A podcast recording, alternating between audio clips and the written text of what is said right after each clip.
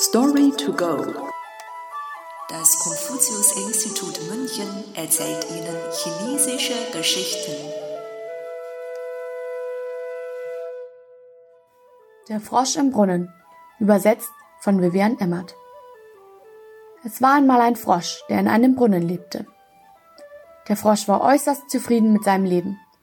So zufrieden, dass er bei den anderen Tieren gerne prahlte. Eines Tages, als er sich satt gegessen und sich in seinen Brunnen zurückgezogen hatte, entdeckte er eine Schildkröte, die gerade einen Spaziergang machte. Der Frosch rief der Schildkröte zu, sie solle doch kommen und sein Haus besichtigen. Mein Haus ist groß und gemütlich. Wenn ich Lust habe, springe ich aus dem Brunnen in die Außenwelt. Wenn ich müde bin, kehre ich zurück und mache es mir im Schlamm gemütlich. Die Häuser der anderen können gar nicht mit meinem mithalten, sagte der Frosch voller Stolz. Die Schildkröte streckte ihren Kopf in den Brunnen und schüttelte unwillkürlich ihren Kopf. Der Frosch lud sie in seinen Brunnen ein, doch die Schildkröte hatte lediglich einen Schritt getan und blieb schon mit ihrem Bein in der kleinen Brunnenöffnung stecken.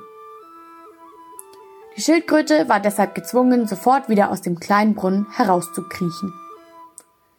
Sie fragte, Hast du jemals das Meer gesehen? Weißt du, wie groß es ist? Seine Weite und Tiefe kann man nicht einmal mit alltäglichen Maßeinheiten abdecken. Einer alten Sage zufolge geschahen vor 4000 Jahren innerhalb einer Zeitspanne von zehn Jahren neun große Dauerregenperioden.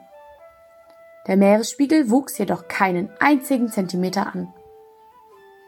Vor 3000 Jahren gab es innerhalb von acht Jahren sieben Fluten. Der Meeresspiegel ist aber um keinen Zentimeter gesunken.